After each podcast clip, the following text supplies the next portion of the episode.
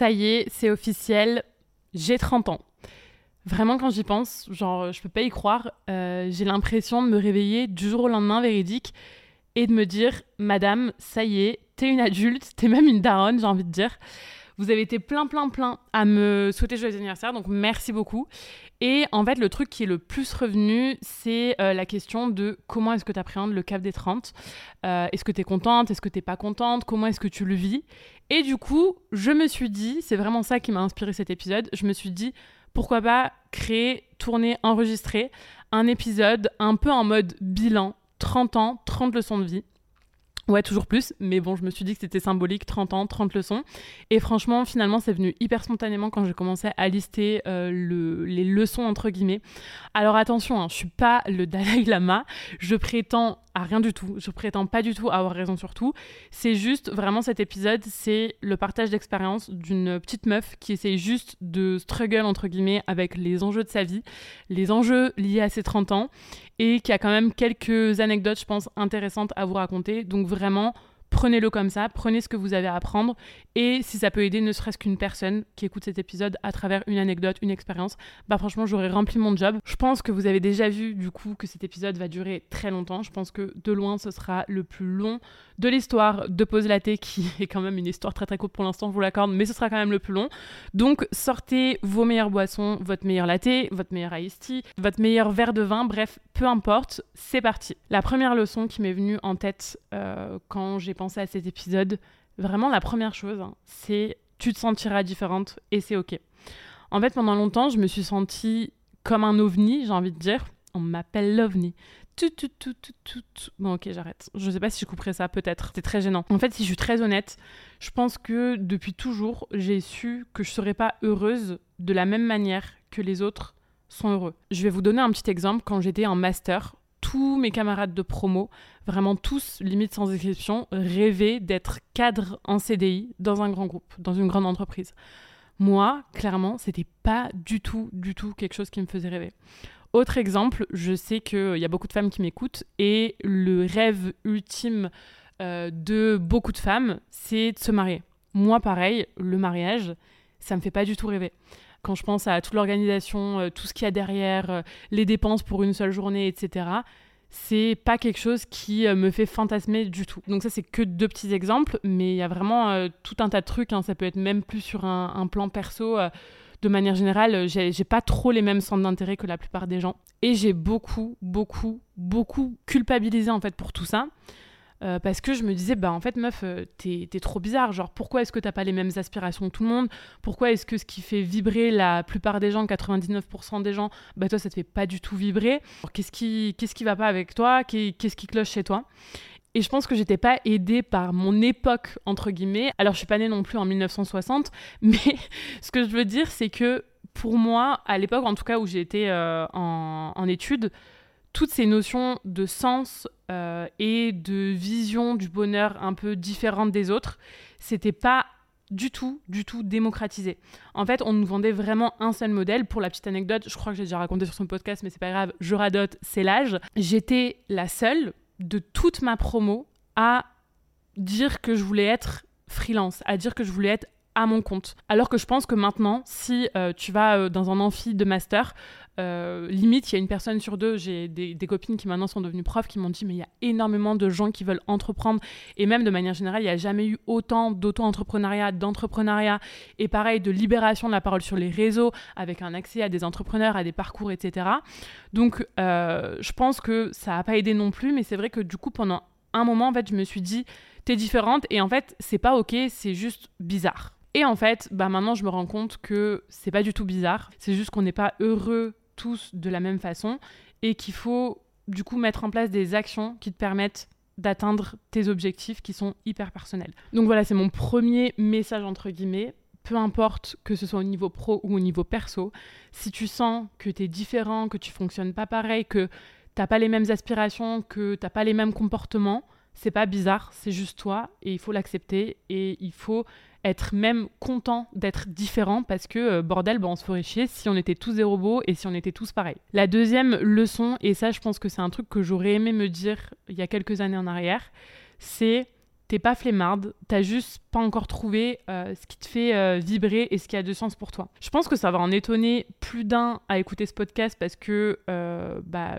je suis la première à prôner la discipline et je sais que c'est un truc qui revient beaucoup sur ma façon de travailler, sur ma façon de développer mon entreprise. C'est putain, t'es motivé, tu vas tout le temps, tu crées, tu as de nouveaux projets, t'es hyper dans l'action. Mais il faut savoir que j'ai pas toujours été comme ça. En fait, on m'a souvent dit que j'étais une grosse flemmarde que ce soit ma mère, que ce soit mes profs, que ce soit des potes, même à moi. On m'a souvent, souvent dit que j'étais flemmarde. Un exemple tout bête, c'est que euh, à l'école, j'ai toujours été une bonne élève, mais j'ai jamais été une bonne élève parce que je travaillais beaucoup. J'étais une bonne élève parce que j'avais euh, entre guillemets des facilités. Mais euh, par exemple, quand il y avait des DM, alors DM, ça veut pas dire direct message sur Instagram, mais à l'époque, ça voulait juste dire des devoirs maison qu'il fallait rendre aux profs, etc., dans un certain délai et bah ça m'arrivait de pas les rendre parce que tout simplement j'avais la flemme. Pareil, mon bac, je l'ai révisé, mais j'ai révisé euh, peut-être, euh, je sais pas moi, cinq jours avant. J'étais du genre à piquer euh, les fiches révision de mes copines, genre vraiment j'avais la flemme de faire tout ça. Autre petit exemple qui est un peu plus grave entre guillemets, je sais même pas si on peut dire ça, mais en fait en entreprise, j'étais pas du tout à mon plein potentiel. Genre vraiment, je faisais le strict minimum. Je me sortais pas du tout les doigts du cul. J'étais peut-être à 10% de mes capacités. Et du coup, bah, tout ça, ça a fait que pendant longtemps, donc pendant mes études et pendant la première partie de mon parcours professionnel, j'en ai tiré la conclusion que juste j'avais un, gros poil dans la main et que j'étais une putain de flemmarde. Et en fait, je me suis rendu compte, justement, quand j'ai découvert l'entrepreneuriat, que c'était faux à 100%. Si j'étais flemmarde sur ces choses-là, pour ces choses-là, c'est tout simplement parce que ça n'avait pas de sens pour moi. Quand tu as un pourquoi fort, tu peux pas être flemmard. Au contraire. Genre, aujourd'hui, je suis tellement passionnée par mes projets, par ce que je fais au quotidien, que des fois, genre, dans ma journée, je lève la tête et je me rends compte qu'il est 20h et genre, je suis encore en train de bosser, mais limite, je m'en rends même pas compte. Euh, un samedi après-midi, si j'ai une idée pour euh, développer mon biz ou pour euh, lancer un nouveau projet, bah, en fait, je vais tout arrêter sur le moment pour réfléchir aux doses, tu vois. J'ai plein d'autres exemples comme ça. Alors, encore une fois, je fais pas que des tâches qui me passionnent du matin au soir, mais de manière générale, je cherche pas la motivation en fait. Je suis pas. On me demande souvent en fait comment est-ce que tu fais pour rester motivé. Ben en fait j'ai pas vraiment de réponse à apporter à ça parce que tout simplement j'ai pas l'impression de devoir me motiver. Je suis à ma place et je sais ce que ça m'apporte derrière ce que je suis en train de construire. Donc même s'il y a des choses qui sont bof à faire et qui euh, sont pas hyper fun comme par exemple la comptabilité, je sais que c'est indispensable en fait pour que je puisse m'épanouir derrière et donc je me pose même pas la question finalement.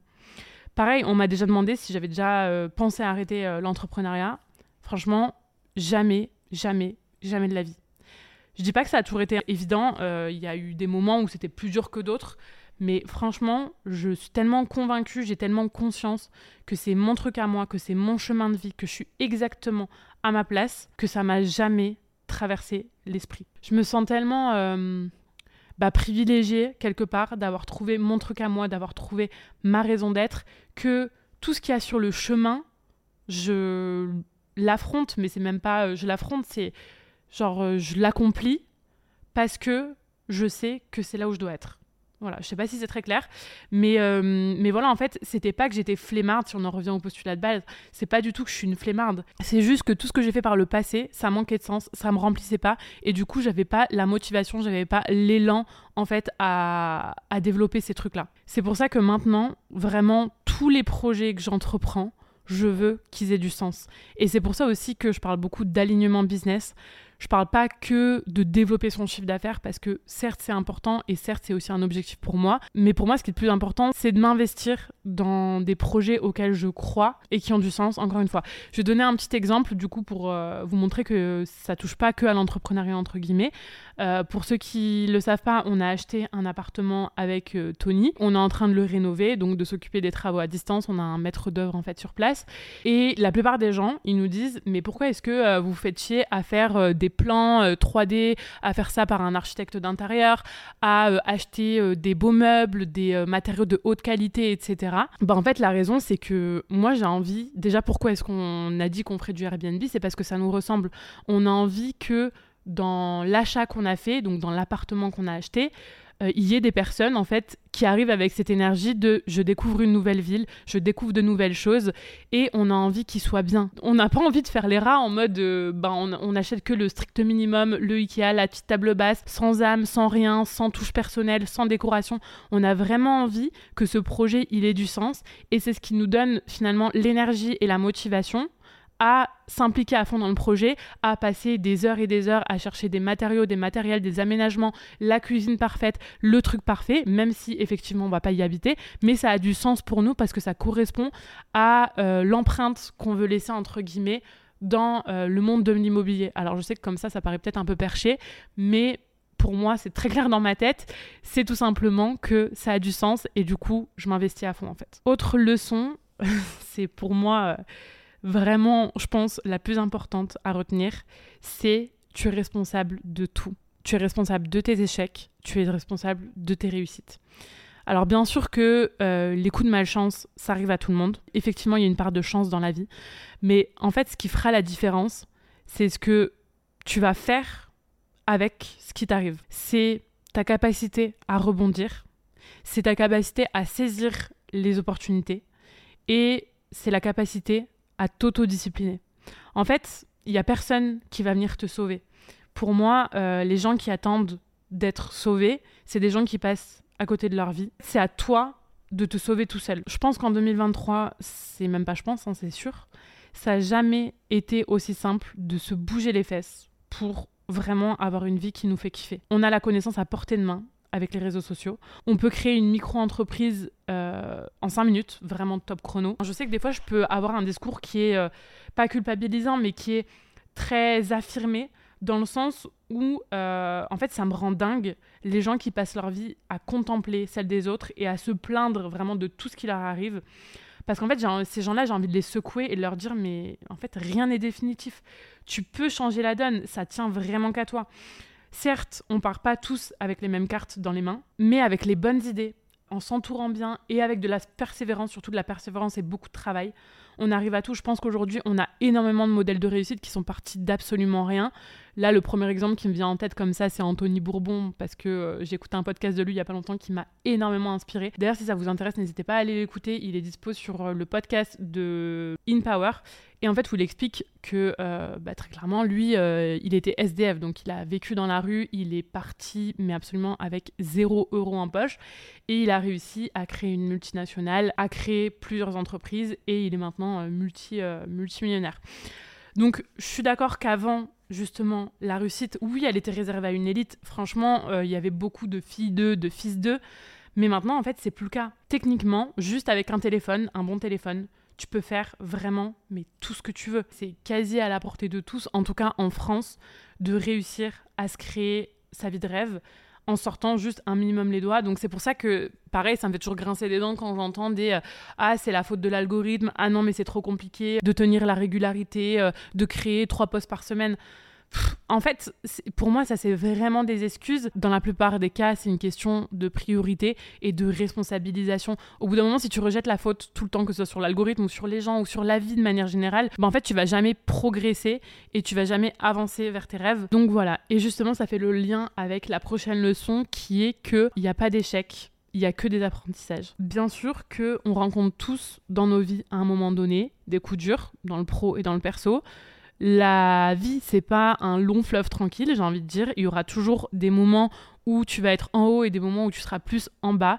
Il y aura toujours des moments où tu auras l'impression bah, que tout le monde t'en veut et que l'univers est contre toi et que tu es entre guillemets voué à l'échec. Mais je pense qu'il faut tout simplement l'accepter et garder en tête, même si encore une fois je sais que c'est plus facile à dire qu'à faire dans certains cas, mais que la vie, en fait, elle met pas sur ton chemin des choses par hasard. Souvent, tu vas avoir l'impression de vivre des fatalités, mais en fait, c'est pas du tout le cas. C'est juste que ça doit se passer et que finalement, il y a quelque chose de mieux qui t'attend par la suite.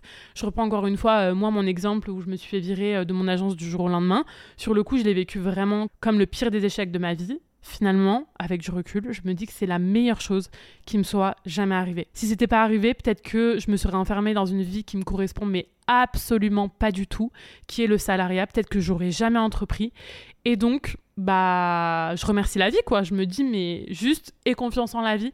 Je pense que euh, maintenant, peu importe ce qui m'arrivera, avec euh, des choses que j'ai vécues, que ce soit dans le pro ou dans le perso. J'aurais beaucoup plus confiance en la vie. Alors bien sûr, ça n'empêche pas de vivre ses émotions à l'instant T, et encore une fois, on n'a pas à être parfait, mais juste d'avoir cet espoir, de garder cet espoir en mode, mais de toute façon, t'inquiète, ça va aller mieux à un moment donné, et tu vas pouvoir rebondir. Leçon suivante, la vie A-V-I-S des autres n'est que la vie V-I-E des autres. Cette leçon, alors je l'avais conscientisée grâce à un épisode de podcast que j'avais écouté, il me semble, de Chloé Bloom. Et maintenant que ça fait un moment que je l'ai conscientisé, j'arrive à le repérer. En fait, ça se confirme tout le temps, tout le temps dans ma vie de tous les jours. Les jugements et les critiques des autres, en fait, c'est que le reflet de leurs propres peurs, leurs propres insécurités et leur propre réalité. Quand les gens, que ce soit tes proches ou pas tes proches, te critiquent, te jugent pour une décision que tu prends, c'est pas parce qu'ils te veulent du mal en fait. C'est vraiment simplement parce que ils ont peur, ils sont effrayés même de te voir euh, prendre une voix qui est totalement inconnue pour eux. Je vais prendre un petit exemple parce que, ben en plus, c'est un, un, truc qu'on me demande souvent, c'est euh, comment faire quand euh, mon entourage me soutient pas, quand mes parents me soutiennent pas, quand mes amis me soutiennent pas, quand mon mec me soutient pas dans mon projet entrepreneurial. La première chose à savoir, c'est que si il te t'encourage pas dans cette voie-là, c'est pas en fait contre toi. C'est pas du tout que ce sont des mauvaises personnes. Imaginons justement du coup que tu veuilles entreprendre. Si tes parents ont été entrepreneurs à succès, qu'ils ont monté une multinationale cotée en bourse qui fait partie du CAC 40, ils vont trouver ça normal et ils vont grave t'encourager dans l'entrepreneuriat parce que eux ce sera leur modèle de réussite et surtout leur conception de la réalité. Au contraire, imaginons que tes parents ils soient salariés, que encore pire, ils aient peut-être essayé à un moment d'entreprendre et qu'ils n'y soient pas du tout arrivés, que euh, voilà ça ça ait pas du tout marché pour eux, bah forcément ils verront le fait que tu te lances dans l'entrepreneuriat pas du tout d'un bon oeil, mais pas parce qu'ils sont méchants et pas parce qu'ils te veulent du mal, tout simplement parce que pour eux, c'est pas la sécurité par rapport à leur propre vécu, leur propre expérience, et que du coup, bah, pour eux, le modèle de réussite, c'est le salariat. Ça fait pas d'eux de pires parents en fait. C'est juste qu'ils projettent encore une fois leur propre conception de l'échec et de la réussite sur toi. Donc bien sûr qu'il faut réussir à s'en détacher, c'est quand même hyper important parce que sinon bah tu fais rien et en fait tu reproduis juste le modèle qu'on t'a appris, mais il faut pas non plus leur en vouloir faut plus développer finalement de la compassion et les rassurer. Je pense qu'il y a un vrai travail éducatif en fait à faire euh, là-dedans, pédagogique même. Expliquer vraiment le pourquoi du comment, expliquer que ok eux ils ont eu ce modèle là et c'est ce qui les rend heureux, mais toi c'est pas ce qui va te rendre heureux et tu as envie de d'essayer autre chose qui te fait vraiment vibrer. Autre leçon qui est très importante à, à retenir, c'est qu'il faut rester focus sur sa zone de contrôle. Il faut accepter dans la vie qu'il y a des choses sur lesquelles on va pouvoir agir et il y a d'autres choses sur lesquelles on va pas pouvoir agir. Moi, pendant longtemps, j'ai été en colère. Euh, j'ai été en colère contre mes parents qui ont divorcé. J'ai été en colère contre euh, ma mère qui gagnait pas beaucoup d'argent. J'ai été en colère même contre le système scolaire que je trouvais et que je trouve toujours d'ailleurs euh, nul à chier. Vraiment, de manière générale, j'ai toujours été très animés, très touchés par les situations d'injustice auxquelles j'ai pu faire face. Par exemple, je sais que quand j'étais petite, je crois que j'avais 12 ans, un truc comme ça, j'avais déjà dit à ma mère que je voulais devenir végétarienne parce que je trouvais ça mais complètement injuste qu'on tue les animaux pour les manger. Autre exemple, à l'étranger, bah, j'ai eu euh, l'occasion de voyager dans des endroits où il y a énormément d'inégalités. Je pense à Bali, mais je pense surtout là où moi ça m'a le plus frappé euh, en Afrique du Sud. Donc j'ai vu des, des familles qui crevaient entre guillemets la dalle. Et en fait, ce genre d'injustice, ce genre d'inégalité, ça me révolte. Vraiment, il y a un truc en moi. Euh, je suis pas hypersensible de manière générale, mais vraiment sur ces sujets-là d'injustice, j'ai une énorme sensibilité en fait, tout simplement. Et tout ça, ça a eu pour conséquence en fait d'avoir énormément de colère en moi, énormément de révolte. Mais finalement, j'ai compris que euh, bah, ça servait à rien que je reste dans mon énergie de révolte et de colère, et qu'il fallait du coup que je sois plus dans l'action ça veut pas dire que je m'empêche de ressentir des émotions, ça veut juste dire que je suis plus concentrée sur, ok, qu'est-ce que je peux faire, qu'est-ce qui est vraiment dans ma zone de contrôle et qu'est-ce que je ne peux pas faire et vraiment essayer de lâcher euh, ce côté euh, qu'est-ce que je peux pas faire parce que finalement ça va avoir que du négatif comme euh, conséquence dans le sens où moi je vais ruminer, je vais ruminer, je vais ruminer, je vais vraiment être dans un mauvais mood, je vais vraiment exprimer et avoir de la colère mais finalement ça va rien changer. Par contre, si je me concentre sur ma zone de contrôle, dans la plupart des cas, il y a des choses à faire et c'est sur ça que je dois porter mon focus. C'est une des raisons pour lesquelles j'ai envie de, gagner beaucoup, euh, beaucoup d'argent. Euh, parce que euh, bah moi, je fais partie des gens qui pensent que ça sert à rien de lutter, en fait, en mode anticapitalisme, etc., contre un système entier. Mais qu'il vaut mieux, justement, jouer avec les règles du jeu et se servir de cette énergie, cet outil qui est l'argent, qui est, bah, en fait, qu'on le veuille ou non, encore une fois, synonyme de puissance et d'impact pour faire des, choses qui permettent peut-être de moins d'injustice, moins d'inégalité. On doit, le plus possible en tout cas, on est des humains et on n'est pas parfait, mais le plus possible, rester concentré sur sa zone de contrôle. Autre conseil que je donnerais à la Jessica d'il y a quelques années, ou même euh, la Jessica encore d'aujourd'hui, hein, c'est dépense ton argent dans des expériences et moins dans du matériel. J'ai longtemps pensé hein, que ce qui fait le bonheur, entre guillemets, en tout cas ce qui contribue grandement au bonheur, c'est le matériel. C'est le fait de posséder des choses. Et en fait, plus j'avance dans mon grand âge, plus je me rends compte que pas du tout. Alors je dis pas que je suis minimaliste, hein, franchement, très très loin de là. Hein. on atteste les trois valises qui voyagent avec moi tout au long de l'année. J'aime mon petit confort, euh, j'aime me faire plaisir aussi dans des choses matérielles. Je dépense encore beaucoup, beaucoup trop dans les fringues. Mais euh, quand même beaucoup, beaucoup, beaucoup moins qu'avant. Parce que bah, j'ai compris que finalement, euh, sur mon lit de mort, alors oui, c'est très très glauque dit comme ça, je vais pas me souvenir de tous les sacs de luxe que j'aurais pu m'acheter, mais je vais me souvenir des moments que j'aurais pu partager euh, avec des personnes que j'aime. Je vais me souvenir des voyages que j'aurais pu faire. Je vais me souvenir des locaux que j'aurais pu rencontrer je vais me souvenir des activités que j'aurais pu faire. Je vais me souvenir en fait de manière générale des expériences que j'aurais vécues et pas des objets que j'aurais possédés. Les plus beaux souvenirs de mes dernières années, euh, bah, c'est euh, le safari que j'ai fait l'année dernière en Afrique du Sud, c'est les gens et les locaux que j'ai rencontrés à Bali, les associations dans lesquelles on s'est euh, impliqué pareil à Bali, c'est les anniversaires que j'ai fait avec mes proches, c'est toutes ces choses-là en fait qui ont le plus de valeur pour moi. Ça veut pas dire que c'est mal de se faire plaisir en s'achetant des fringues. Je dis pas que c'est pas, je dis même pas en fait que c'est pas un petit bonheur pour moi parce que finalement, oui, quand je, suis, quand je les ai, je suis contente, quand je les vois, quand je les porte, etc. Quand je les reçois, oui, je suis contente, mais c'est pas ça qui va me rendre la plus heureuse finalement. Et du coup, euh, ben voilà, dépense moins ton argent dans le matériel et plus dans les expériences. Autre leçon, on passe vraiment du coq à l'âne, mais franchement, je les ai euh, listées vraiment au fur et à mesure sans réfléchir à un ordre particulier. Critiquer les autres n'apporte rien de bon. Je crois que ça fait partie d'ailleurs d'un des seuls livres que j'ai lu de toute ma vie, qui est Les quatre accords Toltec. Et du coup, il y a un des accords qui est Ta parole sera toujours impeccable. Je crois que c'est ça. Alors, encore une fois, je suis pas, je prétends rien du tout. Je suis pas Mère Teresa. Ça m'arrive euh, encore de critiquer les uns les autres. Hein. Je reste humaine et euh, j'ai mon petit côté des fois bad bitch qui ressort. Mais j'ai compris que critiquer les autres de manière générale, ça me fera pas sentir mieux en fait. Dire que elle, elle est moche, ça te rend pas plus belle. Dire que elle, elle est bête, ça te rend pas toi plus intelligente. Dire que elle, elle est perdue dans sa life, bah ça fait pas de toi une personne spécialement sur le bon chemin. En fait, toutes ces choses-là, toute cette énergie que des fois on a tendance à concentrer sur les autres, elle apporte rien de positif. Moi, perso, ce qui m'apporte du positif, c'est un, justement, de développer ma compassion pour les autres, et deux, surtout, surtout, surtout, de me concentrer sur moi. Autre euh, leçon, n'aie pas peur de prendre ta place et d'affirmer tes opinions. Depuis que je suis toute petite, j'ai toujours eu, vraiment toujours eu beaucoup, beaucoup, beaucoup de choses à dire.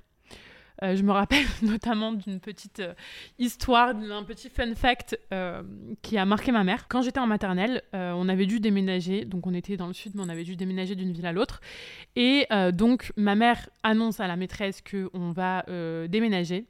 Et en fait, la maîtresse, elle était dégoûtée parce que apparemment, enfin selon elle, en tout cas c'est ce qu'elle a dit à ma mère, hein, c'est pas moi qui m'invente une vie, j'étais entre guillemets un moteur pour mes camarades de classe. C'est-à-dire que je prenais beaucoup la parole et que je poussais aussi beaucoup les autres à prendre la parole, à s'affirmer et à créer des choses en fait. Malheureusement, je pense que c'est vraiment, vraiment le, mot, je me suis censurée au fur et à mesure que j'ai grandi, que la petite Jessica a grandi. Je pense de toute façon qu'on perd tous, euh, malheureusement, cette innocence qu'on a au tout départ dans notre vie, où on est là, on est juste des petits enfants dans la cour de récré, euh, et on n'en a rien à taper en fait de ce que vont penser les uns les autres. On est juste en mode, bah, on fait les choses parce que euh, c'est notre trait de personnalité en fait naturellement. Et ça, on va le perdre au fur et à mesure, et notamment moi c'était le cas aux périodes du collège, justement par peur du, rejet des autres. On sait bien que c'est des moments qui sont pas forcément euh, évidents socialement parlant, que voilà les, mm, les, euh, les ados euh, les uns entre les autres sont pas forcément hyper sympas. Et ça va pour effet en fait de censurer, et moi clairement c'est ce qui a été le cas. Et du coup c'est pour ça que, en tout cas dans mon histoire, le digital, ça a été vraiment, ça représentait une euh, safe place. J'arrivais plus vraiment à m'exprimer dans la vraie vie avec mes camarades de classe. Donc qu'est-ce que je faisais? Bah j'écrivais. Et j'écrivais euh, sur des blogs. J'avais, je crois, 5 skyblogs en fait à l'époque. Avec le recul, je, je pense vraiment que ça a été une espèce de thérapie pour moi. Parce que euh, bah, justement, j'arrivais plus à exprimer, à trouver ma liberté de parole à l'école. Et du coup, bah, je l'ai fait à travers le digital. Bref, je me suis un peu égarée. Mais peu importe en fait aujourd'hui, si tu veux impacter, et tout le monde devrait vouloir le faire, tout le monde a des choses à dire, tout le monde devrait vouloir inspirer. Euh, vraiment, ça c'est aussi un autre message, une autre leçon que j'aurais pu mettre, c'est tes messages et tes opinions ont de la valeur. Tu dois tout simplement dire tout haut ce que tu penses tout bas. Franchement, moi j'admire énormément les personnes qu'on va entre guillemets qualifier de clivantes, dans le sens clivante, ça veut dire quoi? Ça veut dire, euh, en gros, ils ont des, des sujets, euh, enfin des convictions tellement affirmées que c'est soit tu les adores, soit tu les détestes. Peu importe en fait que je sois d'accord avec ce qu'ils racontent ou pas, j'admire leur capacité à faire passer leur message.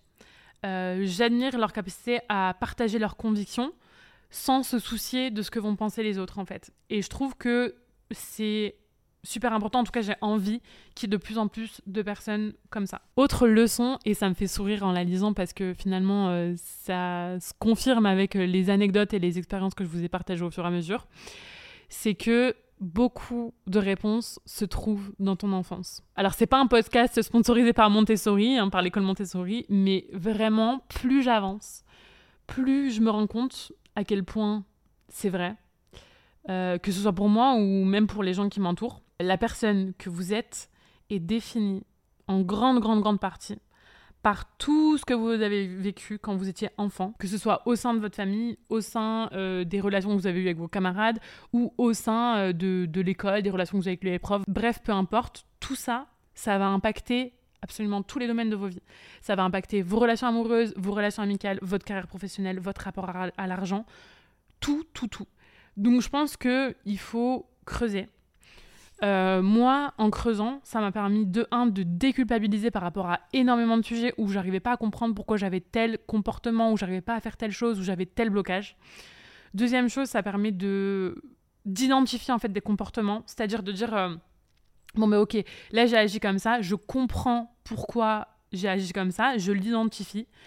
Et troisième chose, ça permet de bah, du coup, de, passer à l'action. C'est-à-dire que, encore une fois, ça ne sert à rien juste de rester dans les deux premières étapes en mode euh, bon, bah ok, je comprends, j'identifie, je déculpabilise, mais j'en fais rien. Tout le but, effectivement, c'est de se concentrer sur la troisième étape qui est d'agir pour débloquer les choses. En fait, c'est ça, ça doit pas être une excuse, ça doit juste être un point de départ, en fait, un changement, je pense. Autre leçon, je pense qu'il y a des personnes qui vont pas forcément être d'accord avec ça, mais c'est pas grave, encore une fois.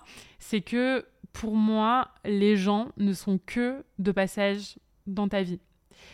Euh, bien sûr qu'on a tous besoin de contacts sociaux. Nous sommes, comme dirait l'autre, des animaux sociaux. Donc on a besoin des uns et des autres pour euh, se nourrir et se sentir vraiment vivant. Mais par contre, moi je suis convaincue que euh, les relations individuelles, euh, pour la plupart en tout cas, qu'on a les uns avec les autres, sont que temporaires. Pendant longtemps, j'ai eu du mal à accepter ça, mais finalement, je trouve que c'est complètement OK. En fait, on peut être très proche de quelqu'un à un instant T, parce que à cet instant T, justement, on a beaucoup de choses à partager, on a beaucoup de points communs, de centres d'intérêt en commun, de valeurs en commun.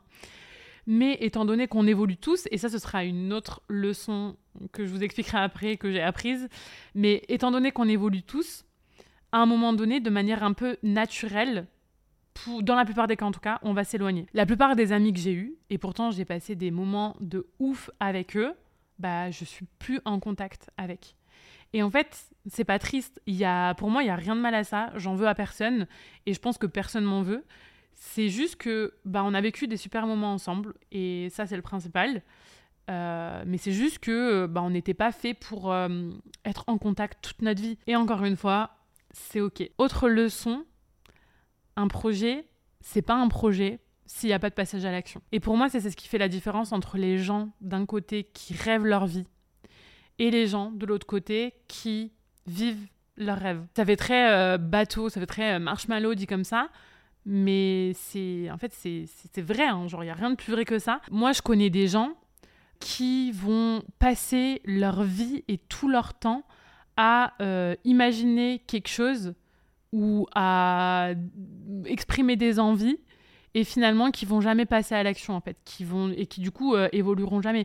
Il y a des gens à 20 ans, ils vont te dire c'est bon, j'en ai marre, je, change de taf. À 30 ans, ils vont dire pareil, c'est bon, j'en ai marre, je change de taf. Et à 50 ans, ils vont dire pareil, c'est bon, j'en ai marre, je change de taf. Et finalement, ils auront passé toute leur vie dans le même taf en fait. Je parle de, taf, mais ça peut être aussi euh, d'autres euh, envies, peu importe le domaine en fait. Tu peux lire tous les livres que tu veux. Tu peux écouter 1300 euh, épisodes de podcast par mois.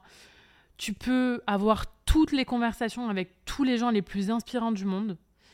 Si tu n'appliques rien, ça changera rien à ta situation. Si finalement tu que spectateur de tout ce qui se passe autour de toi et de tous les élans que tu pourrais prendre, de tous les, les trains que tu pourrais prendre, il se passera jamais rien. Pour moi, un projet, ça nécessite forcément de bah, de poser des briques en fait, de, passer à l'action, d'être dans le concret, de passer en mode acteur en fait tout simplement. Pas forcément attendre toujours non plus le déclic absolu, juste de prendre les rênes en main en mode je suis le capitaine de ma vie quoi. Autre leçon tirée de mes 30 années de vie, euh, c'est ta valeur numéro un, c'est la liberté. Les ingrédients de la recette entre guillemets du bonheur, du coup, ils vont être différents pour chacun, parce qu'encore une fois, on est tous différents et on va pas aspirer aux mêmes choses, on va pas vibrer pour les mêmes choses. Et je pense que c'est pour ça aussi que beaucoup de personnes m'ont dit, mais tu verras, la trentaine, en fait, c'est trop bien, parce que tu sais qui tu es. Et en fait, c'est ça, c'est que pour moi, le, travail de toute une vie, c'est d'apprendre à savoir qui on est. Et en fait, à partir de ça, de se créer les relations professionnelles, personnelles, les, les projets qui nous correspondent en fait. Et moi, du coup, je sais aujourd'hui que euh, ma valeur numéro un, l'ingrédient numéro un de mon gâteau du bonheur à moi, c'est ma liberté. Depuis que je suis toute petite, hein, c'est peut-être, euh, je pense que les astrologues diront, c'est mon côté verso, mais je supporte pas l'autorité.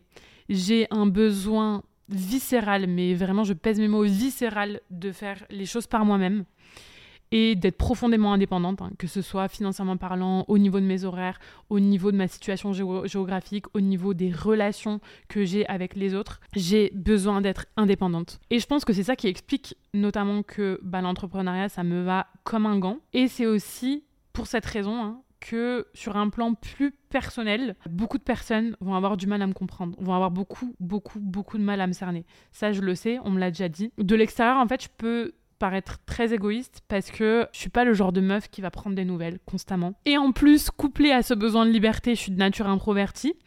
Donc, je suis pas celle non plus qui va te proposer de faire 4500 trucs, qui va absolument faire plein de soirées, plein de journées, plein de choses et tout. Et ça veut absolument pas dire que je m'en fous des, des, gens, ça veut juste dire que j'ai un fonctionnement lié à ma personne qui est différent. Je sais par exemple que je suis pas du tout, du tout, mais alors du tout faite pour avoir des relations avec des personnes qui ont besoin euh, d'être constamment rassurées, constamment euh, sollicitées pour euh, se sentir aimées.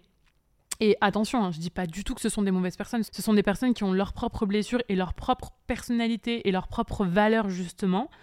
Mais je dis juste que bah, c'est purement incompatible avec ma personne profonde. Exemple tout bête, hein, mais quand on me dit un truc du style Ah, mais tu prends jamais de nouvelles, euh, tu fais jamais rien pour qu'on se voit, euh, qu'on me dit Ah, mais sans, sans temps à répondre, etc. C'est des trucs qui vont paraître anodins pour, pour certaines personnes, mais pour moi, en fait, ça fait que je me sens étouffée, que je me sens vraiment oppressée, que j'ai l'impression qu'on me, me met une corde au cou, en fait, et que une laisse limite, et je me sens vraiment pas respectée, entre guillemets. En fait, j'ai besoin de euh, garder, je pense, une certaine euh, distance affective euh, pour préserver mon énergie, mon identité. Et je pense du coup que naturellement, je dégage ça parce qu'on me dit souvent que je suis une personne hyper cool, avec qui on peut énormément parler, etc. Mais on va très peu en fait prendre des aises avec moi. Je sais pas si si c'est très clair comme ça. Mais je pense que les gens ressentent que j'ai besoin d'une certaine distance et hum, d'un certain espace. Et du coup, j'ai de moins en moins, entre guillemets, de, de problèmes à ce qu'on respecte cet espace-là. Je sais pas si c'est trop clair ce que je dis. Autre leçon, autre conseil même, c'est développe ton esprit critique. Ça, euh, je le tiens à 100%, à 1000%, à 1 milliard de pourcents de ma mère, parce que ma mère est euh, je pense qu'on peut le dire, hein, anti-système, très euh, théorie du complot. En fait, elle va toujours chercher euh, à remettre en question ce qu'on lui dit. Elle prend jamais les choses qu'on lui annonce ou les vérités qui peuvent être dites à droite à gauche euh, pour argent comptant en fait. Et du coup, c'est un truc qu'elle m'a transmis et, et, du coup, pareil, en fait, je vais être vraiment en mode meuf relou, mais je trouve qu'on a un cerveau qui est hyper puissant et que certaines personnes ne s'en servent pas assez, honnêtement. Je vais prendre un petit exemple. Il y avait une étude scientifique qui avait été réalisée, alors je sais, j'ai plus du tout le nom de l'étude, hein. Mais euh, c'est euh, un truc que j'avais regardé. En gros, euh, on avait fait une expérience dans une salle d'attente, dans un cabinet médical, où il y avait que des acteurs. La seule personne qui n'était pas un acteur, donc qui était une, vraie personne, c'était la personne qui entrait dans cette salle d'attente. Et en fait, euh, toutes les une minute, toutes les deux minutes, les, personnes donc, qui étaient des acteurs dans la salle d'attente se levaient, mais sans, sans explication, enfin genre juste se lever et et s'asseyaient. Et qu'est-ce qui s'est passé? Bah, la personne qui arrivait en fait dans cette salle d'attente, mais qui elle n'était pas actrice, n'était pas du tout au courant de l'étude, bah naturellement et même sans poser de questions, sans demander ne serait-ce que bah, pourquoi vous vous levez, qu'est-ce qu'il y a, etc., a commencé à reproduire ce système de ok tout le monde se lève donc je me lève et je me rassis. Au fur et à mesure donc ils ont fait sortir de plus en plus d'acteurs de la pièce pour les remplacer par des personnes normales, par des personnes qui n'étaient pas au courant de l'expérience et à la fin il n'y avait plus aucun acteur dans la salle d'attente, il y avait que des personnes lambda et toutes ces personnes-là se levaient toutes les une minute ou toutes les deux minutes. C'est là où je me dis mais on est des on est des courges quoi. Ça, ça me ramène à ma petite leçon qui est de développer toujours son esprit critique, de remettre toujours en question ce qu'on nous dit. Alors ça passe pour moi par euh, déjà débrancher la télé. Euh, franchement, euh, bah moi j'ai plus de télé et ça me manque pas du tout parce que les seules émissions que je regarde c'est Danse avec les stars et qui veut être mon associé, mais c'est des choses que je regarde en replay. Et en fait, je trouve que déjà le fait de choisir ses propres sources d'information ou même de divertissement, mais vraiment d'être plus en mode, pas juste j'allume ma télé et je suis en mode spectateur, mais vraiment d'être en mode acteur de ce que je vais regarder. C'est-à-dire que je vais choisir, je vais prendre mon ordinateur pour aller sur tel site, pour consulter telle émission, pour regarder telle vidéo YouTube, pour écouter tel épisode de podcast. Bah déjà, c'est ça, c'est vouloir un peu s'affranchir des systèmes traditionnels d'information. Et pour moi, c'est hyper important.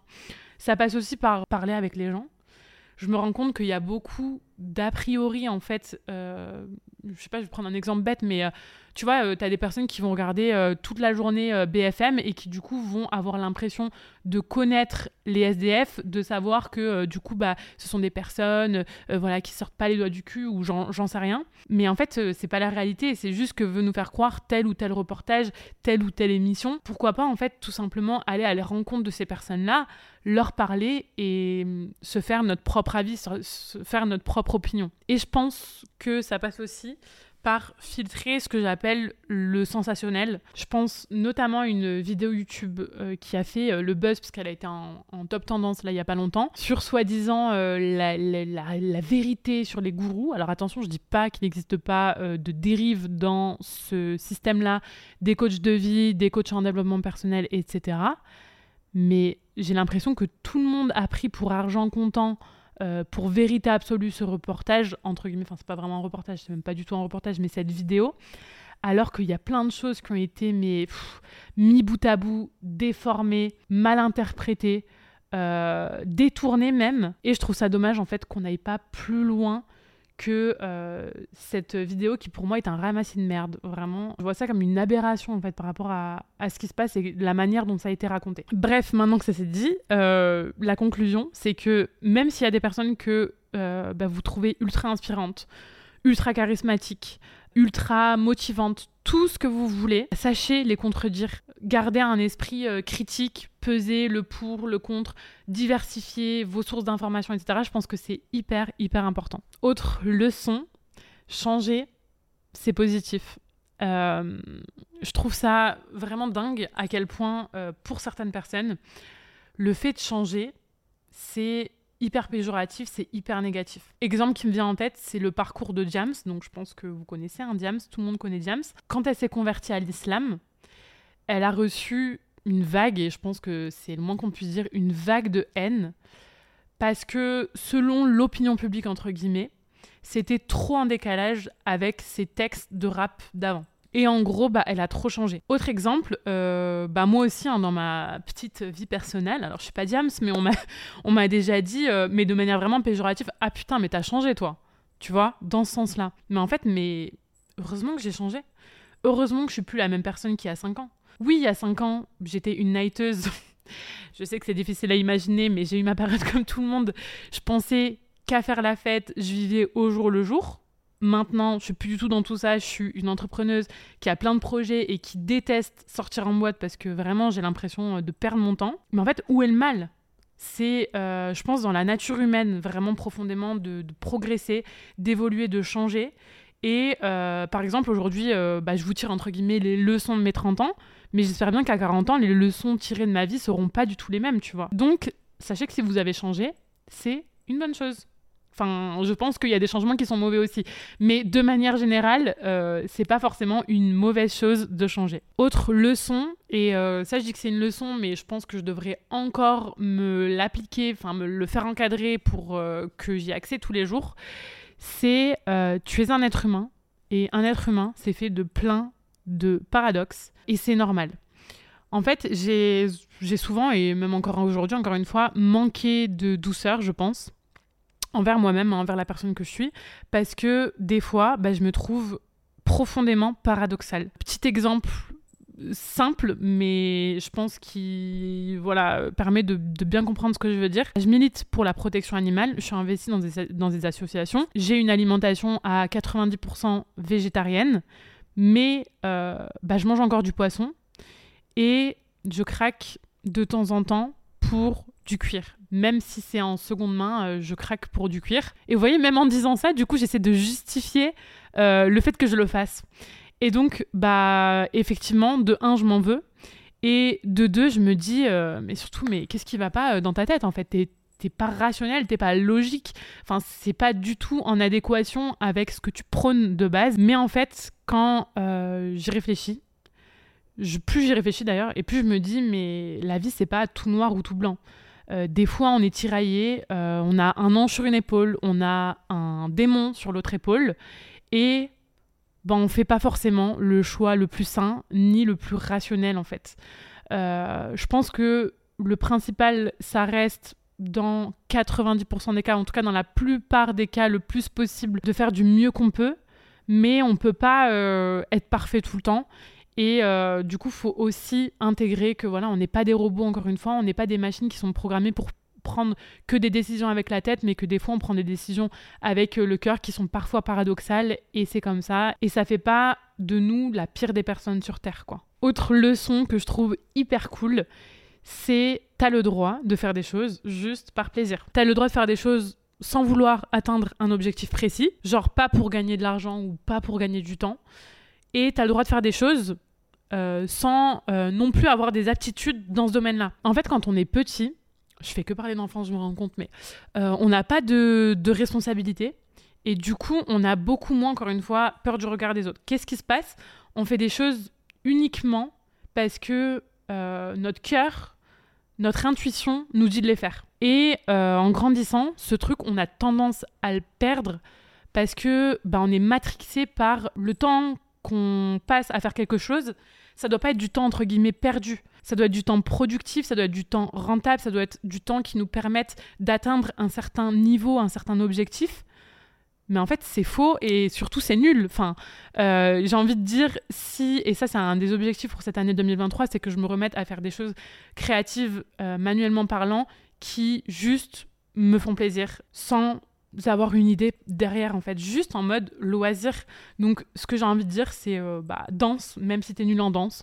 Fais de la peinture, même si tu vas pas gagner d'argent avec. Même si on est des adultes, ça veut pas dire qu'on doit plus s'amuser. Se rapprocher de ce que les coachs en dev perso euh, qualifient de d'enfant intérieur. Bah, c'est, je pense que c'est trop trop cool. Leçon suivante, les personnes les plus intelligentes sont pas forcément les personnes les plus têtues. Pendant longtemps, j'ai pensé que pour me faire entre guillemets respecter, il fallait que j'ai un avis euh, hyper tranché parce que euh, bah, sinon en fait je serais quelqu'un de fade, de pas intéressant. Et maintenant que, bah, que j'ai appris un peu euh, de bagou et, et d'âge, je me rends compte que c'est ok des fois de pas avoir un avis tranché. Alors bien sûr que c'est ok aussi d'avoir un avis tranché. Et si tu as un avis hyper euh, tranché, partage-le et partage-le fort, fort, fort. Mais c'est aussi ok, tu as aussi le droit de pas en avoir sur certains sujets. Moi, perso, il y a plein de sujets sur lesquels j'ai pas d'avis euh, ferme et définitif. Genre euh, des sujets où je suis vraiment mitigée, où je suis là, bah, en fait, je sais pas donner vraiment mon avis final parce qu'il y a plein de pour, il y a plein de contre, et je suis un peu d'accord avec les deux parties. Et en fait, je trouve que c'est cool de dire que on sait pas tout et qu'on est ouvert à la discussion, qu'on est qu'on n'a pas un esprit fermé en fait. Et effectivement, autant j'admire les personnes clivantes, mais j'admire tout autant, et c'est celles que je trouve en général les plus intelligentes et intéressantes, les personnes qui euh, justement ont une forte, forte capacité à analyser et à nuancer un sujet. Vraiment les personnes qui sont très très fortes à faire ce que j'appelle euh, bah, une dissertation, c'est-à-dire euh, thèse, antithèse, synthèse. Je trouve que finalement c'est vraiment ces personnes-là qui sont les plus ouvertes d'esprit, alors que les personnes vraiment têtues, souvent je les trouve mais intolérantes au possible et du coup bah pour moi c'est pas forcément faire preuve d'une grande grande intelligence et d'ailleurs je sais pas pourquoi ça me fait tilt sur ça mais c'est pareil je trouve qu'il y en a beaucoup qui confondent avoir du caractère et avoir mauvais caractère qui pour moi sont deux choses complètement différentes. On a tendance à dire que euh, quelqu'un qui va toujours l'ouvrir, qui va être entre guillemets une grande gueule, qui va tout savoir sur tout, c'est quelqu'un qui a du caractère. Pour moi, c'est tout simplement quelqu'un qui a un mauvais entre guillemets caractère. Alors que quelqu'un qui a du caractère, c'est tout simplement quelqu'un qui sait ce qu'elle veut, qui sait qui elle est et qui fait preuve surtout d'une grosse intelligence émotionnel, relationnel, et qui du coup sait s'en servir. Autre leçon, sois la personne que t'aimerais rencontrer. Alors bien sûr qu'il faut respecter son identité profonde, sa personnalité, mais je pense que ça n'empêche pas d'être entre guillemets une bonne personne, en tout cas quelqu'un de, de bienveillant. Ça veut dire quoi? Pour moi, ça veut dire déjà agir pas par jalousie, pas par égoïsme, pas par frustration, ça veut dire toujours essayer de pousser les gens vers le haut, que ce soit professionnellement ou personnellement parlant, mais vraiment essayer euh, d'élever ces, personnes que tu peux rencontrer. Euh, et être très peu dans le jugement, être plus dans la compréhension, dans la compassion. Perso, c'est ce que j'essaye de faire. Euh, je dis pas que je suis parfaite, loin de là. Mais par exemple, mes proches, bah, je vais toujours les conseiller pour qu'ils se sentent vraiment bien en essayant de respecter bah, leurs propres aspirations, ce que je connais d'eux, etc. Et vraiment de les tirer vers le haut. Euh, même si des fois, euh, clairement, ça fait très psychologue de comptoir, mais en tout cas, j'essaye. J'ai vraiment cette envie d'être, d'être ouais, une, une, safe place en fait pour les personnes que, qui me côtoient. Et pareil, c'est bête, mais tu vois, si je suis en soirée et que je vois qu'il y a une personne qui est un peu isolée, je vais directement aller la voir, aller lui parler. Pareil, les personnes que je connais pas, je vais directement essayer de m'intéresser à elles, savoir ce qu'elles font dans la vie, connaître, voilà, enfin bref, avoir des small talks, mais quand même faire ce pas de m'intéresser parce que c'est aussi comme ça que j'aimerais qu'on soit avec moi euh, dans le sens inverse. Donc voilà. Autre leçon, la vie c'est pas un sprint. La vie c'est un marathon. Vouloir aller vite pour moi, ça n'a aucun sens. Et si ça me fait sourire, c'est parce que euh, bah, moi aussi, été dans ce cas-là.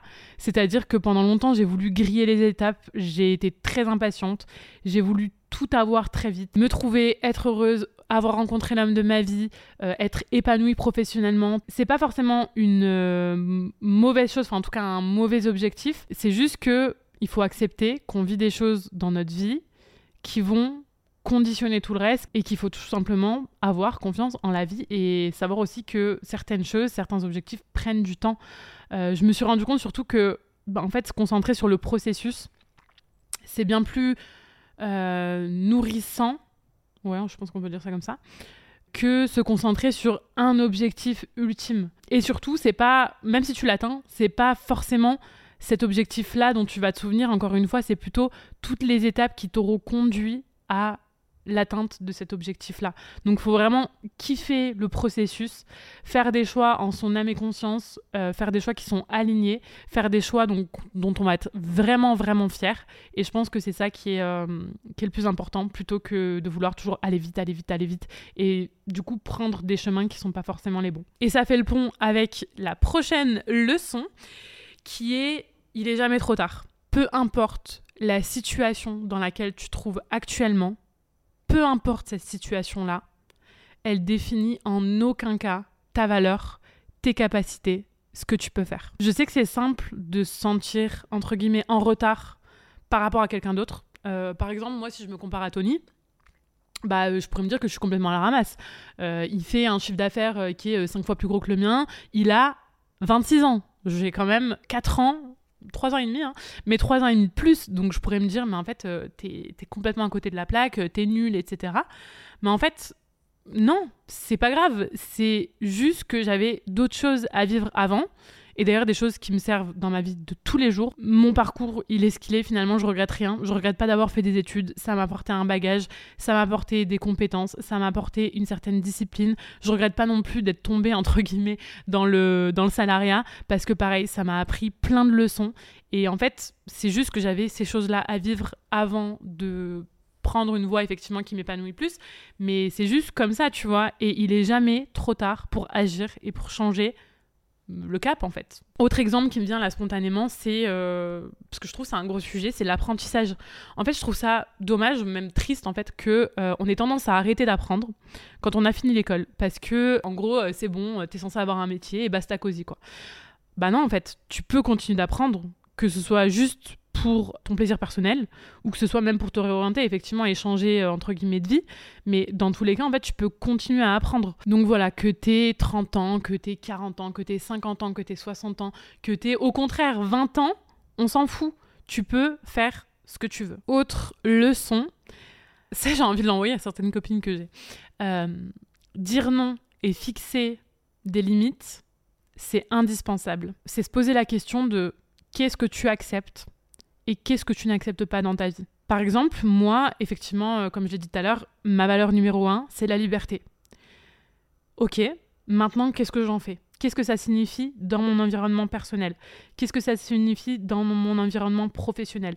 Quels sont mes non négociables pour que je sois vraiment épanouie sur cette valeur fondamentale que j'ai? Je vais donner des exemples euh, pour que ce soit plus concret. Euh, dans mes relations amicales, je pars du principe que la balance doit être plus positive que négative. Bien sûr que euh, il y a des, j'accepte qu'à un moment on soit pas d'accord ou que euh, il y ait un conflit ou quoi que ce soit. Mais si la balance, elle, si tu m'apportes plus finalement de négatif que de positif, je vais pas le garder dans mes amis, tout simplement. Autre exemple professionnel, bah savoir fixer ses limites, c'est par exemple moi quand j'étais freelance, je disais à mes clients noir sur blanc, bah je suis pas disponible le week-end. Voilà, c'est comme ça. C'est à prendre ou à laisser. Ça fait partie du postulat de base. Euh, c'est à vous de voir si, c'est acceptable pour vous ou pas. Mais je ne serai pas la freelance qui va euh, du coup arrêter euh, son week-end le samedi à 16h pour faire une tâche qu'on te demande de, terminer pour 16h30 le samedi. Tu vois, pas du tout. Autre limite que j'ai, et ça, ça a été un sujet pendant longtemps, mais je veux garder ma position là-dessus. J'estime donner énormément de contenu gratuit. C'est même pas j'estime, c'est, le cas en fait, c'est une réalité. Je donne beaucoup gratuitement sur mon compte Instagram, sur mon podcast. Donc ça s'arrête là. C'est-à-dire que je vais pas répondre à quelqu'un qui me demande par message privé un conseil personnalisé sur sa stratégie Instagram par exemple. Parce que bah c'est mon expertise et finalement si tu me demandes ce conseil-là gratuitement, c'est que tu respectes même pas mon expertise. Je donne déjà encore une fois beaucoup de gratuit. Donc euh, si tu veux de la personnalisation du conseil individuel, il faut passer par du payant. Voilà, c'est être ferme aussi comme ça, mais je pense que c'est s'estimer et se respecter. Autre leçon, et ça justement, il y a beaucoup de conseils pour moi que je vous donne qui sont très, euh, finalement, qui demandent vraiment une introspection et une vraie réflexion individuelle. Mais ça, pour moi, c'est universel. C'est que 80% d'une bonne santé se trouve dans les choses simples. Je suis pas euh, naturopathe, hein, pas du tout, mais il y a quand même des règles de base qui, je l'ai observé sur moi et je l'ai observé sur toutes les personnes qui l'ont fait ou qui ne l'ont pas fait, euh, sont indispensables entre guillemets, c'est dormir 8 heures par nuit, boire 2 litres d'eau par jour, faire 30 minutes d'activité pareil par jour. Je parle pas du tout même de faire une séance de musculation ou quoi que ce soit, c'est juste ne serait-ce que marcher. Je pense que ces trois choses-là, c'est vraiment des, facteurs euh, universels encore une fois, et que autant on a des ingrédients du bonheur différents, autant je pense que le monde se porterait mieux, que ce soit physiquement ou mentalement, euh, si euh, tout le monde appliquait ça, entre guillemets. C'était le petit conseil santé. Je passe très vite hein, parce que, euh, parce que bah, j'ai pas plus d'arguments à donner vu que c'est pas mon expertise non plus, mais euh, je pense que c'était quand même important de le mettre ici. Euh, autre leçon, tu es une bien-née, Jessica. Et je pense que toute là, autant que vous m'écoutez, vous êtes des bien-nés aussi. Certes, je suis pas née avec une cuillère en or dans, dans la bouche. Ma famille a eu son lot de galères, j'ai eu aussi mon lot de galères. Mais à partir du moment où on est en France, Déjà, rien qu'en partant de ce principe, bah pour moi, on est tous des privilégiés. Euh, j'ai eu l'opportunité de beaucoup voyager. Euh, j'ai vu les conditions dans, dans lesquelles bah, certains grandissent. Et clairement, je vous le dis, on n'est pas sur un pied d'égalité, mais pas du tout. Et ça, on a, beau le dire, mais on s'en rend vraiment compte, je pense, que quand on le voit de nos propres, yeux. Euh, et c'est pour ça que je suis très contente de voyager, parce que ça m'ouvre l'esprit et, et, vraiment, je me rends compte aussi de la chance que j'ai. Parce que bah, le problème, c'est que, euh, je sais pas si par exemple, euh, tu habites dans le marais et que toute ta vie, tu côtoies, entre guillemets, que des gens comme toi, qui vivent dans le marais, qui sont nés dans le marais, qui ont vécu dans le marais, qui vont mourir dans le marais tu vas avoir l'impression que c'est normal. Mais non, en fait, c'est juste un microcosme. En France, on a entre guillemets de la chance. Pourquoi? Parce que déjà, on a été éduqué, donc même si je critique beaucoup le système scolaire, on a été éduqué. On a, pour la plupart en tout cas, pas à s'inquiéter de est-ce qu'on va avoir un toit sur la tête demain, de est-ce qu'on va avoir assez dans notre assiette pour vivre? Et en fait, faut quand même en avoir conscience. Combien de touristes, euh, j'entends dire par exemple quand ils arrivent à Bali, et qui voient, euh, parce qu'effectivement c'est catastrophique un hein, niveau pollution, et genre ils sont là en mode euh, ah non, mais euh, c'est à cause de ce pays-là qu'on réglera jamais la crise environnementale, c'est à cause des balinés, c'est à cause de. Mais bordel, en fait, comment est-ce que tu veux demander à un baliné qui lutte chaque jour pour avoir à manger dans son assiette de s'inquiéter du réchauffement climatique? Pour eux, en fait, effectivement, oui, c'est lunaire. C'est lunaire la crise environnementale. Mais en fait, c'est entre guillemets normal dans le sens où eux ils n'ont pas eu d'éducation déjà pour commencer. Ils n'ont jamais été sollicités sur ces sujets-là. On leur a jamais appris. Et surtout ils ont d'autres combats à mener pour déjà ne serait-ce que survivre. Donc je pense que c'est bien d'en avoir conscience et de comprendre que finalement bah il y a des combats. Pour moi je suis désolée c'est à nous et je m'inclus dedans les personnes entre guillemets privilégiées de les mener. Pour moi, quand on n'a pas à s'inquiéter des besoins vitaux, vraiment dans la pyramide de Maslow, qui est euh, le besoin de sécurité, de d'avoir un toit sur la tête, de manger, etc., ben, on doit faire plus que les autres. Autre leçon, je viens de boire un petit coup d'eau parce que définitivement ce podcast va être le plus long de l'histoire des podcasts. C'est plus long que le cours de ton prof de maths euh, où t'en pouvais plus à la fin, bref. J'espère que vous êtes encore là. Autre leçon, n'idéalise rien. On pense souvent que l'herbe, elle est plus verte ailleurs. Et ça, malheureusement, bah, c'est exacerbé par les réseaux sociaux, même si, euh, pour moi, encore une fois, les réseaux sociaux, ça amène plein de positifs. Il faut reconnaître que ça a quand même des impacts qui sont négatifs. on va avoir tendance à penser que bah y a des meufs qui sont mieux que nous tout le temps, que ce soit physiquement, mentalement, professionnellement, qu'il euh, y a des couples qui sont absolument parfaits alors que nous on s'embrouille tous les jours avec notre mec, qu'il y a des styles de vie qui sont bah, plus intéressants que les autres, qu'il y en a voilà qui voyagent et que euh, du coup ils ont une vie incroyable et que nous notre vie euh, dans quatre murs, dans 20 mètres carrés, c'est de la merde. Sachez que les clichés qu'on voit sur les réseaux, c'est pas la réalité on connaît que euh, bah, la partie euh, émergée finalement de l'iceberg. Finalement, c'est un peu comme cette photo de famille où on est là, euh, tous on sourit, machin. Quand tu vois le cliché sur la commode de ta grand-mère, tu te dis mais tout le monde a l'air heureux, tout le monde a l'air super bien, de super bien s'entendre et tout. Alors que toi, au final, tu sais ce qui se passe en backstage. Tu sais que peut-être que ton tonton, ta tata, à ce moment-là, était en dépression, qu'il y avait euh, un conflit entre Jean-Micheline et Frédéric. Enfin bref, tu, sais ce qu'il y a derrière. C'est juste euh, qu'on a tendance, c'est comme ça, à montrer que le positif. Par contre, de l'autre côté, en tant que spectateur, il faut juste en avoir conscience. Je suis quand même contente parce que je trouve quand même que la parole se libère. Euh, qu'on a de plus en plus de créateurs, d'entrepreneurs, d'influenceurs qui montrent euh, le négatif aussi, qui font euh, des contenus vraiment de plus en plus authentiques, de plus en plus même vulnérables. Donc euh, voilà, je trouve que c'est quand même cool.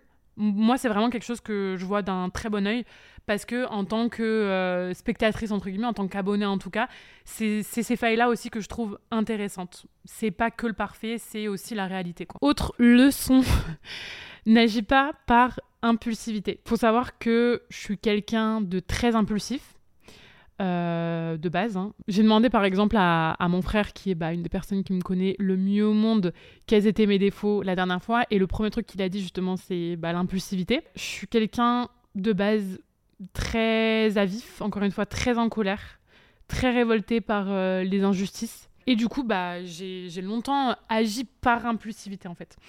J'ai souvent dit des choses pour blesser parce que moi, on m'avait blessé. Euh, par exemple, dans mes relations de couple euh, précédentes, on va pas rentrer dans les détails, mais euh, voilà, ça, me vient en tête spontanément. J'ai souvent pris des décisions euh, que je qualifierais maintenant datives juste parce que un truc me saoulait. Par exemple, j'ai déjà voulu arrêter mon master, mais vraiment du jour au lendemain, parce que il y avait une prof qui m'avait vraiment gonflé et du coup euh, j'étais là en mode vraiment j'étais à deux doigts de dire que j'arrête, c'est bon, euh, même s'il me restait que trois mois à tenir pour décrocher mon master, j'arrête. Alors c'est ok encore une fois de ressentir des émotions, mais en fait, je pense qu'il faut apprendre à les gérer. Ça peut pas être une excuse en fait de ressentir des émotions et du coup de, prendre des décisions euh, sur le moment comme ça euh, qui n'ont finalement pas trop de sens. C'est là où en fait on, on doit avoir, je pense, une, vraie responsabilité, c'est-à-dire que on n'est plus des enfants, on est des adultes. Faut apprendre à se poser, faut apprendre à relativiser, faut apprendre à peser le pour, le contre, et ensuite à prendre une décision plus sage que celle qu'on aurait prise en étant plus jeune. Et ça m'amène à la leçon suivante, qui est euh, communiquer, c'est la clé. Je pense sincèrement que 95% des conflits qu'on a les uns avec les autres, bah, ces conflits-là, en fait, ils pourraient être évités si on apprenait à communiquer mieux. Si on apprenait à s'écouter, euh, mais genre pas euh, en mode conversation de sourds, en mode chacun reste têtu sur ses positions, etc. Genre vraiment profondément à être à l'écoute. Et c'est une vraie capacité, c'est une vraie compétence d'être à l'écoute. Le but, c'est pas de, de refouler euh, ses pensées, c'est pas de refouler ses émotions, c'est juste d'apprendre à les exprimer euh, à l'autre de façon, un, à ce qu'ils se sentent pas euh, agressés, à ce qu'ils se sentent vraiment respectés en fait, et deux, de façon à trouver des solutions mais des vraies solutions. Pour partir sur une relation saine, sur des bases saines, que ce soit pro ou perso encore une fois, il faut commencer par se fixer des règles déjà. Euh, exemple que je donnerais à mes copines aussi si je pouvais. Si tu as envie d'une relation exclusive avec un mec, bah dis-lui en fait. Noir sur blanc. Enfin, pas noir sur blanc, mais euh, serre-toi de ta voix. Pas du principe que, genre, c'est logique. Fais pas de supposition, quoi. Et autre chose aussi qui est très importante en communication, euh, non violente, c'est de parler de jeu, donc plus de ses ressentis et ses émotions, et pas de tu. Par exemple, au lieu de dire euh, t'es agressif, bah plutôt dire je me sens euh, pas respecté, ce genre de choses. Au départ, ça va pas forcément être naturel. Il y en a pour qui ça l'est, hein. mais, mais, au départ, c'est pas forcément naturel. C'est plus voilà se forcer, mais au fur et à mesure ça deviendra de plus en plus naturel et c'est super important. C'est normal euh, qu'on soit pas exactement pareil et qu'on n'ait pas forcément toujours les mêmes avis, les mêmes opinions, mais juste savoir les exprimer de la bonne façon pour faire passer le bon message au bon moment. Autre leçon, c'est euh, l'ego et l'ennemi. Je sais que c'est un titre de livre que je n'ai absolument jamais lu, mais je trouve que c'est un bon résumé. Franchement, pas savoir se remettre en question, pour moi, c'est un des pires défauts. Vraiment. Euh, genre, il faut que je dise un truc, c'est que les gens comme ça, bordel, vous êtes insupportables. Et alors, autant la gestion de l'impulsivité, pour moi, ça a été très compliqué, hein.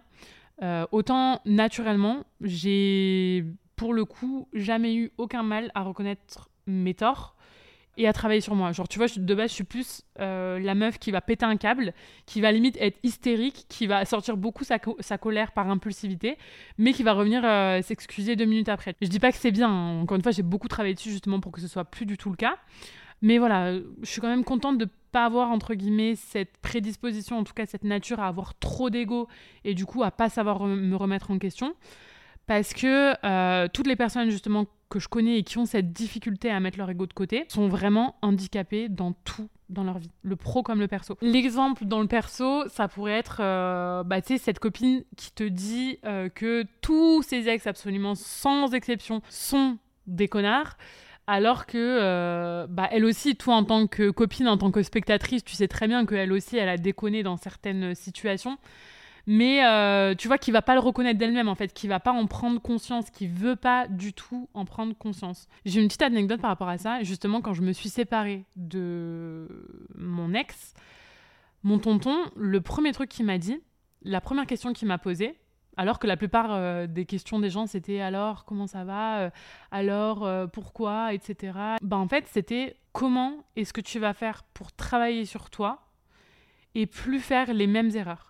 Sans dire que j'étais totalement fautive, juste en disant, toi, ta part de responsabilité dans cette rupture, comment, qu'est-ce que tu vas en faire? Comment est-ce que tu vas la, gérer? C'est jamais 100% euh, la faute d'une personne, en fait, dans une relation. J'avoue que ça m'a un peu piqué au début, enfin, pas dans le mauvais sens, juste dans le sens où c'était pas habituel pour moi qu'on me pose ce genre de questions, en fait, euh, directement.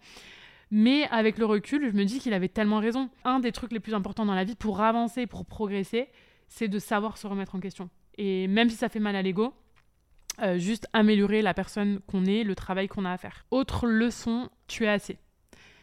C'est un truc que j'ai encore beaucoup, beaucoup, beaucoup de mal à intégrer moi-même, en toute honnêteté. C'est pour ça d'ailleurs que j'ai fait mon vision board il y a quelques semaines et j'ai mis un écriteau en plein milieu de ce vision board où c'est marqué Tu es assez, tu es intelligente, tu es belle, tu es inspirante, tu es rayonnante. Parce que, bon, je vais pas rentrer dans les détails parce que euh, je pense que là, c'est vraiment très intime et je vous partage déjà énormément de, choses avec ce podcast, avec Pause Latte. Et il y a quand même des choses que je suis pas encore prête à partager. Euh, mais le truc que je, qu'à retenir, c'est juste que j'ai vécu des choses qui font que j'ai fort, fort, fort, fort la blessure du rejet. Et du coup, pour moi, me dire que je suis assez, c'est très difficile finalement. J'ai tendance à être dure avec moi-même, à me dire que je pourrais toujours faire mieux, faire plus, être plus comme ci ou comme cela. Et franchement, c'est pas de tout repos. Parce que, bah en fait, j'ai toujours besoin de prouver. Autant j'arrive à me détacher du regard des autres en mode maintenant je vis pour moi et je prends des décisions, en tout cas les décisions que je prends sont alignées avec la personne que je suis. Mais autant j'ai dans un autre sens et un peu contradictoirement, contradictoirement, c'est contradictoire en tout cas. Euh, j'ai quand même encore besoin de prouver, quand je rentre par exemple dans une pièce et que les gens me connaissent pas, que je suis intelligente, que je suis brillante, que je suis drôle, que je suis belle, que je suis bien dans ma tête, que je suis une bonne personne. Et le problème, c'est que je pense profondément que je le suis en fait, déjà toutes ces choses-là, mais j'agis trop par besoin de le montrer. Et des fois, j'en fais un peu trop. Mon goal, hein, là, de cette décennie, je pense que c'est arriver à, plus angoisser sur des situations de merde, arriver à une fluidité qui ferait en fait que peu importe le contexte, euh, quand j'arriverai dans une pièce, je serai simplement moi-même, sans me soucier de ce que va penser un tel ou un tel, sans me soucier des cases euh, dans lesquelles on peut me mettre, parce que dans tous les cas, les gens vous mettront dans des cases, c'est comme ça, et on s'en fout. Mais voilà, j'aimerais l'intégrer au-delà de l'intégrer parce que je le conscientise, être dans le concret et juste plus vivre dans le moment présent. Euh, ça, je pense que c'est un gros, gros, gros travail que j'ai à faire sur moi. Et la dernière leçon, oui, oui, on arrive à la 30e leçon, c'est de lâcher le perfectionnisme. Je sais que beaucoup, beaucoup d'abonnés à moi et beaucoup de personnes qui écoutent ce podcast ont justement syndrome de, euh, entre guillemets, l'élève parfaite. Et pour moi, c'est vraiment un frein euh, parce que dans 99% des cas, c'est plus négatif que positif. Dans 99% des cas, ça va plus empêcher en fait de passer à l'action. Et encore une fois, une citation random de plus fait est mieux que parfait. Personne ne s'attend à ce que tu sois parfaite, que ce soit dans ta vie pro ou dans ta vie perso. Personne ne s'attend à ce que ce que tu produises, ce que tu crées, ce que tu fasses soit parfait. Et euh, bah, le parfait, euh, j'ai envie de vous dire, est-ce que c'est pas trop ennuyant en plus finalement? Est-ce que c'est pas saut 2000 d'être toujours dans cette image hyper lisse, hyper parfaite? Cet épisode, euh, il est grave dans cette lignée-là parce que bah, j'ai écrit le nom des leçons et noté quand même quelques anecdotes pour me souvenir de deux trois trucs et que ce soit pas trop vide. Mais pour le reste, je me suis laissé porter et finalement, est-ce que c'est nul? Je pense pas. Est-ce qu'il aurait pu être mieux? Je pense que oui, même sûrement. Mais c'est pas grave. Ça correspond à la personne que je suis actuellement, avec mes capacités et mes compétences actuelles. Et c'est comme ça que devrait, entre guillemets, être la plupart des choses. Juste passer moins de temps à réfléchir et plus de temps à agir. Voilà, on arrive à la fin de ce podcast euh, qui est les principales leçons que je retiens de mes 30 premières années de vie. La première chose qui me vient en tête pour conclure, c'est juste que bah, finalement, même si je suis bien contente quand on me donne 25, 26, 27 ans, bah c'est pas une fatalité de vieillir. Déjà, comme dirait Madaron, un an de plus, c'est un an de vie en plus, c'est un an euh, de plus passé sur cette terre. Et puis franchement, bah, je me sens bien plus heureuse à 30 ans qu'à 20 ans. J'ai l'impression d'avoir gagné quand même pas mal en sagesse, d'avoir gagné pas mal en confiance aussi et en sérénité. Et donc voilà, je suis prête pour cette nouvelle décennie. Et d'ailleurs, tout le monde m'a dit, hein, que ce soit mes proches ou même vous sur euh, mon compte Insta, tout le monde m'a dit, tu verras, c'est vraiment la trentaine de 30 à 40 ans, c'est vraiment la meilleure des décennies. Donc, euh, bah let's go. En même temps, est-ce que j'ai le choix? Pas du tout. Donc, let's do it. N'hésitez pas à partager cet épisode si vous a parlé en story Instagram. N'hésitez pas à m'écrire aussi sur Instagram ou tout simplement, encore une fois, à noter Pause Laté sur Apple Podcast et Spotify parce que ça m'aide beaucoup. Je vous dis à très vite dans un nouvel épisode.